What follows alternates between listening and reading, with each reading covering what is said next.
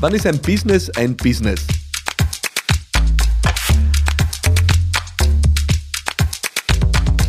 Louis schreibt mir auf Instagram, äh, wann ist man kein Startup mehr? Oder anders gefragt, wann ist ein Business auch wirklich ein Business? Und äh, die Frage möchte ich sehr gern beantworten, weil nachdem ich viel ja auch in der Startup-Welt äh, beschäftigt bin äh, und immer wieder damit konfrontiert bin, was ist eigentlich der Unterschied zwischen Startup und Unternehmertum? Wann ist ein Business ein Business? Wann ist man kein Startup mehr? Wann ist man der ganzen Sache entwachsen? Möchte ich gerne ein bisschen über meinen Blick der Dinge darauf sprechen.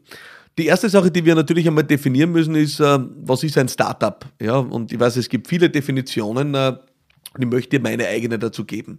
Ich habe das Gefühl, Startups sind äh, innovative Unternehmungen, die darauf abzielen, mit sehr raschem Wachstum einen Markt zu erobern und dabei nicht zwingend auf die Rentabilität im Heute achten, sondern darauf schauen, dass sie einen Markt erobern, äh, der dann, wenn sie ihn einmal erobert haben, äh, zu einem rentablen Geschäftsmodell werden kann. Das heißt, es ist gewissermaßen natürlich auch eine Wette auf die Zukunft äh, und diese Wette auf die Zukunft wird mit äh, Fremdkapital, mit Investorinnen und Investorenkapital äh, finanziert. Das heißt, ein großer Unterschied von Startups zu einem äh, klassischen unternehmerischen Ansatz ist, dass die Frage der Rentabilität auf die Zukunft verschoben wird. Ähm, und dass die Frage der Rentabilität am Anfang kein Kriterium ist, sondern erst dann ein Kriterium ist, wenn die bestimmte Marktgröße, die anvisierte äh, Marktgröße entsprechend erreicht worden ist. Und äh, da unterschiedliche Effekte dann äh, hineinkommen, Netzwerkeffekte, äh, Skaleneffekte, unterschiedliche Dynamiken, die diese Rentabilität dann äh, produzieren. Und äh, wenn wir im klassischen Unternehmertum unterwegs sind, und damit gehe ich auch äh, auf die Frage von Louis ein, der sagt, wann ist ein Startup kein Startup mehr und unter Anführungszeichen ein richtiges äh, Unternehmen, wiewohl natürlich ja auch Startups selbstverständlich Unternehmungen sind, dann äh, ist mein Eindruck, dass es vor allem um eine Sache geht, nämlich äh, ein Unternehmen oder ein Business hast du dann, wenn du ein Produkt oder Angebot äh, geschaffen hast, das kann natürlich auch eine Dienstleistung sein, ähm, für das es erstens Kundinnen und Kunden gibt, äh, denen dieses Angebot Nutzen stiftet und die zweitens bereit sind, dafür zu bezahlen. Und zwar in einer Art und Weise, die es ermöglicht, die Bereitstellung dieses Angebots äh, entsprechend auch äh, kostendeckend, schrägstrich gewinnbringend zu finanzieren. Und äh, da kann man natürlich jetzt im letzten Punkt unterschiedliche Maßstäbe ansetzen, ob kostendeckend oder gewinnbringend. Ähm, ich sage schon, ein Business hast du dann, wenn du auch als Unternehmerin, als Unternehmer davon leben kannst. Äh, viele Unternehmerinnen und Unternehmer äh, lügen sich da ja ins Fäustchen, ähm, wenn sie sagen, sie haben ein Business, weil äh, die zahlen sich oft selber nicht einmal Geschäftsführerinnen oder Geschäftsführergehälter aus äh, und sind damit kostendeckend. Die Wahrheit ist aber, dass sie unter realen Marktbedingungen, wo ein Geschäftsführer, Geschäftsführerin auch ein Gehalt beziehen würde, nicht nicht kostendeckend sind, also eigentlich Verluste produzieren würden und damit noch kein tragfähiges äh, Geschäftsmodell haben. Das heißt, der entscheidende Knackpunkt, dass du wirklich sagen kannst, du hast ein lebensfähiges Business und nicht mehr oder weniger sollte ja der Anspruch sein von dir, ist, dass du ein Produkt oder Angebot geschaffen hast, für das es erstens Kundinnen und Kunden gibt, denen dieses Produkt Nutzen stiftet. Das ist einmal der erste wichtige Punkt. Äh, viele ergehen sich da in ihren Visionen, produzieren Dinge, haben aber noch nicht wirklich Kundinnen und Kunden. Ähm, äh, dann kann man auch nicht davon sprechen, dass ein Unternehmen oder gar ein Geschäft Geschäftsmodell äh, geschaffen hätten. Ähm, und dass du zweitens auch äh, bei diesen Kundinnen und Kunden hast die Bereitschaft für dieses Angebot zu bezahlen. Ja?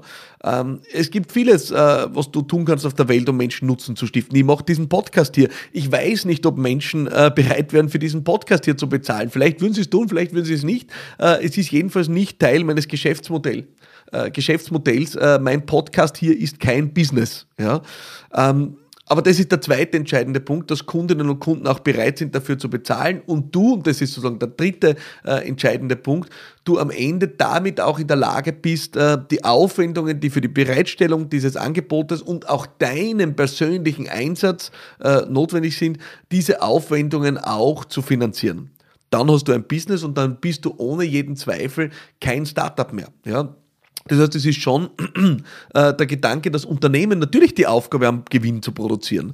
Und äh, ich kann nicht zu denen, die das verteufeln oder die sagen, um Gottes Willen, Wahnsinn, äh, Gewinn zu produzieren, äh, das ist was Böses. Ich halte diese Debatte für unendlich verlogen. Ja?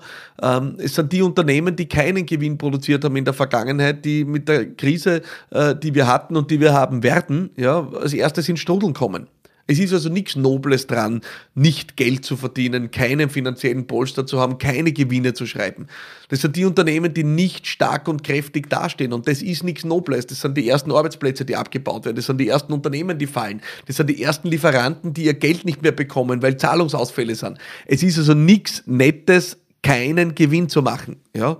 Und deswegen ja, gehört ein Unternehmen, äh, das ich nachhaltig betreiben will, äh, gehört dazu auch, Gewinne zu machen. Natürlich gibt es äh, Dinge wie Gemeinnützigkeit, es gibt sogar die gemeinnützige GmbH, aber dann sprechen wir nicht davon, dass wir ein Business haben, sondern dann reden wir davon, dass wir Gemeinnützigkeit betreiben nach unternehmerischen Prinzipien. Und ich finde das wunderbar und muss auch sagen, die meisten NGOs, die ich kennengelernt habe über die Jahre, agieren ja nach unternehmerischen Prinzipien.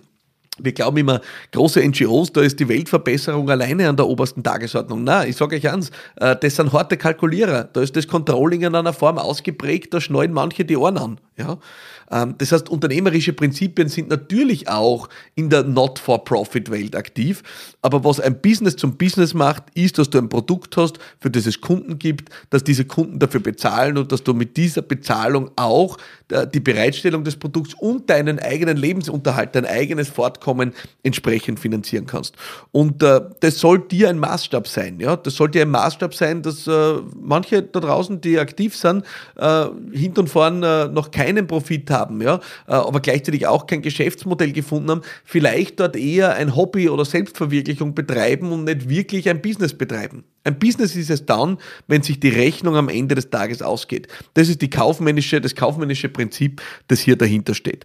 Ähm, und Startups verschieben diesen Checkpunkt in die Zukunft. Und das ist natürlich mehr als legitim, weil es natürlich viele innovative Geschäftsmodelle gibt, die nur in einer bestimmten Marktdimensionierung funktionieren wir erleben das ja die ganze Zeit, äh, zum Beispiel äh, beim Thema Lieferdienste, ja, äh, die wachsen und wachsen und wachsen, äh, die produzieren mit jeder Fahrt Verluste. Äh, und jetzt kann man sagen, ja, aber wenn es ihnen irgendwann einmal gelingt, äh, einen Euro pro Fahrt oder 50 Cent pro Fahrt Gewinn zu machen und sie haben aber dann hunderte Millionen Fahrten am Tag, weil sie in x Ländern aktiv sind, dann ist das plötzlich ein extrem interessantes und rentables Geschäftsmodell.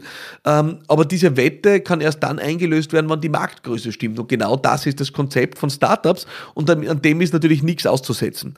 Woran aber was auszusetzen ist, und das möchte ich hier in diesem Podcast auch äh, wirklich postulieren, ist, wenn du dir als Unternehmerin, egal ob Startup-Unternehmerin oder Scale-up oder äh, im traditionellen Unternehmertum, äh, wenn du dir in dieser Situation ins Fäustchen lügst, ja, wenn du äh, die Frage nicht ja, klar und transparent beantwortest, wenn du in Wahrheit kein Geschäftsmodell hast, keine Zahlungsbereitschaft deiner Kunden, es sie hinten und vorne nicht ausgeht, aber auch im skalierten Markt es nicht anders wäre, dann hast du kein Business, dann hast du kein Geschäftsmodell, dann hast du aber auch kein Startup. Und ich glaube, genau diesen Punkt, äh, den äh, darfst du dir stellen und diesen Punkt musst du dich auch stellen. Äh, auch das ist Unternehmertum. Und darüber hinaus hoffe ich, dass ich dir mit dieser Differenzierung eine kleine Guideline gegeben habe. Was ist Startup? Was ist der Schritt ins Unternehmertum? Wann ist der Tipping Point? Und worum geht es am Ende des Tages? Ähm, das sind Leitlinien, die ich sehr, sehr gerne teile. Ähm, danke, Louis, für die Frage.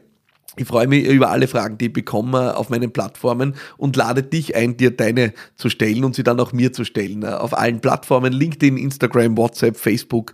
Ähm, schreib's mir äh, an 0676 333 1555 äh, und vor allem das Wichtigste, schalt nächste Woche wieder ein. Ich freue mich auf dich. Alles Liebe und bye bye.